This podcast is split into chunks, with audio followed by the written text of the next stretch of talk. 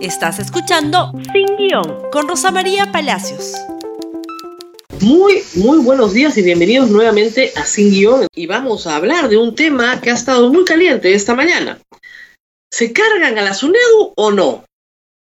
Pues como lo temíamos al inicio de esta situación de golpe de Estado, porque eso es lo que estamos viviendo, eh, hay algunas instituciones que estaban en la mira de aquellos que han llevado al poder a el señor Manuel Merino. SUNEDU quitó la licencia de operación a la Universidad Telesub y no se la otorgó por muy buenas razones. La Universidad Telesub estafaba a sus alumnos, no cumplía las ocho disposiciones básicas de estándares mínimos, no cumplía ninguna, mínimos para poder prestar un servicio universitario.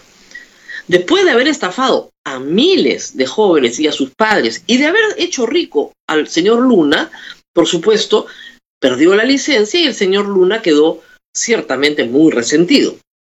Colocó una acción de amparo en Bagua, en Bagua, en litis consorcio con un alumno que vive en Bagua, porque Telesub no tiene universidad en Bagua, ni filial en Bagua.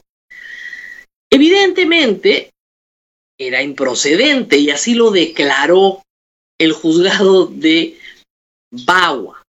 Pero Telesub apeló la resolución de improcedencia y la subieron a la sala de Utcubamba, que recién se va a pronunciar en apelación, hay audiencia, perdón, recién hay audiencia el 25 de noviembre. Es decir, no ganó nada en Bagua.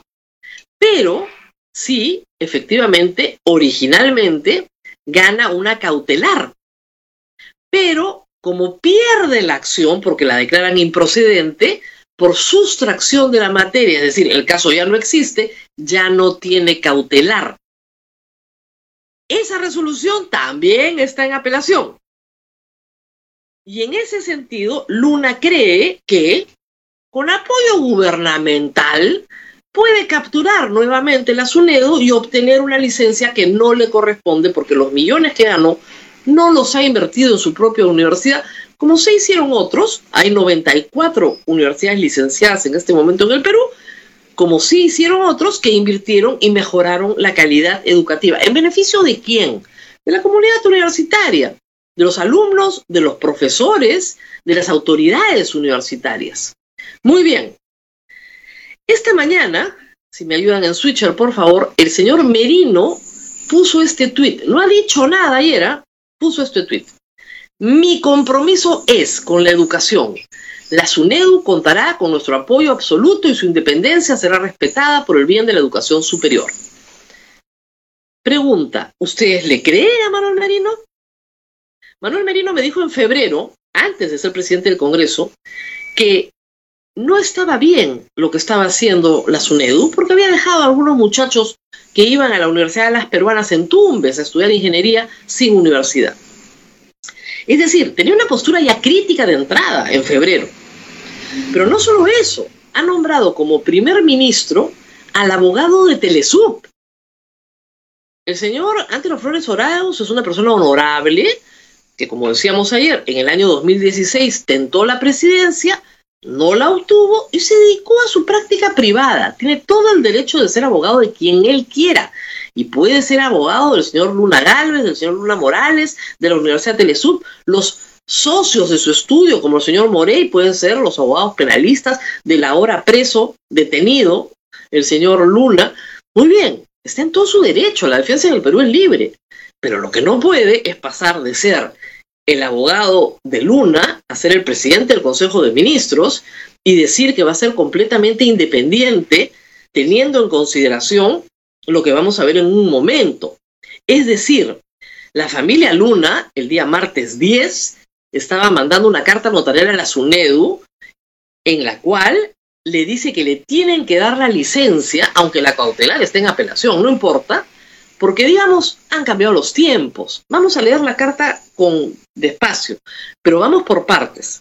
El señor Merino ha sido puesto en la presidencia del Perú por Luna, por otros también, pero por Luna. Podemos ha sido promotor, promotor de la vacancia presidencial. Muy bien. Antero Flores Arauz es abogado de Luna. El señor presidente del Consejo de Ministros es abogado del promotor de la vacancia, que a su vez exige que se le devuelva su licencia universitaria. Y lo exige con esta carta. Vamos a ver. Esta es una carta notarial enviada al señor jefe de la Superintendencia Nacional de Educación. Y en esa carta, el señor Luna Morales, Luis Luna Morales, otro hijo de Luna Galvez, ¿no es cierto? Le dice en el punto 25, lo voy a poner más grande, pero lo voy a leer, lo siguiente, saquen su línea. Dice, es claro que una vez que su posición de dominio y respaldo gubernamental haya llegado a su fin, ojo, esto lo dice el día martes 10, o sea, ahorita termina su poder, señor de la SUNEDU, ¿no?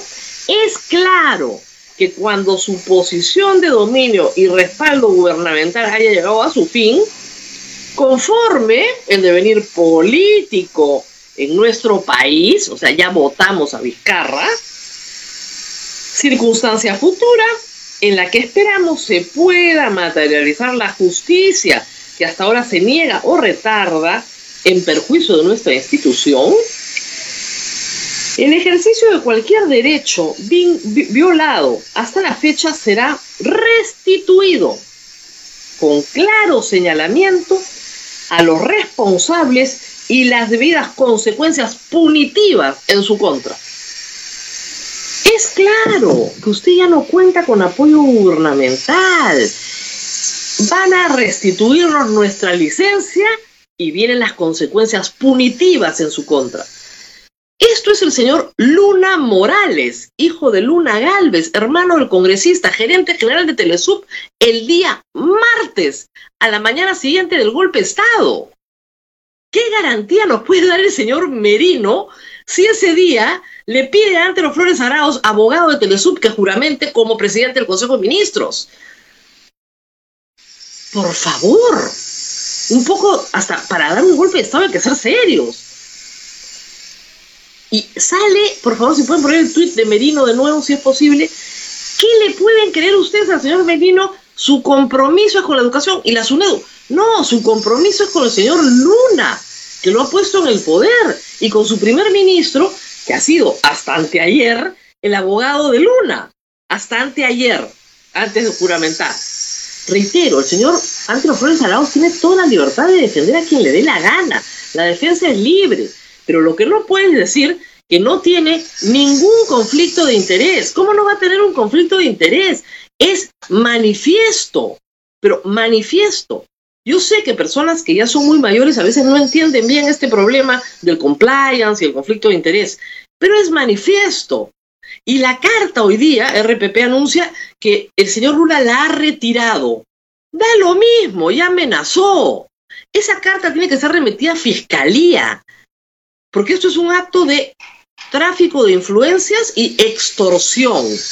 O me das mi licencia o te aplico las medidas punitivas que van a aplicarse porque yo tengo el apoyo gubernamental y tú has perdido tu posición de dominio porque en el devenir de los acontecimientos, ¿no es cierto? El apoyo gubernamental lo tengo yo porque yo he puesto al presidente de la República. ¿Vamos a permitir esto? Y después ustedes me dicen, no, no es un golpe de Estado, en realidad es un grupo de personas en el Congreso muy preocupadas por la moralidad pública. Y no puede ser que el presidente Vizcarra tenga que responder por unas coimas en provincia. ¿Ustedes saben cuánto vale el negocio universitario de Telesub? O sea, ¿quieren hablar de plata? ¿Quieren hablar de montos? ¿Ustedes saben a lo que están dispuestos? Están dispuestos a poner en riesgo la democracia del Perú. Y lo han puesto en blanco y negro. Han mandado una carta diciendo ya llegamos. Porque además son torpes. Y eso hay que agradecerles. Hay que agradecerles su torpeza. Porque la torpeza permite que todos los peruanos vean exactamente de qué se trata esto una confluencia de intereses muy diversos. Van a nombrar de ministro de Educación, me han dicho al señor D'Alessio que fue el que tramitó el indulto, ¿para quién? Para Alberto Fujimori. ¿Va a tramitar el indulto de Antaurumala también? Tenemos al abogado de los Luna para satisfacer las necesidades de los Luna. ¿Ese es el gabinete que se está formando?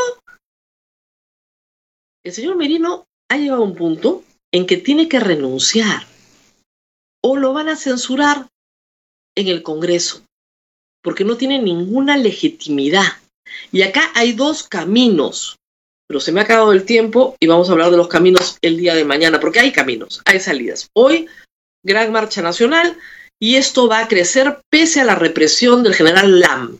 General Lam no responde a ningún ministro porque no hay ministro del Interior. Despacha con el presidente Merino y se dedica a pegar, a gasear y a perdigonear a los chicos que están protestando. Nosotros estamos con los estudiantes que están defendiendo sus títulos universitarios, con toda razón.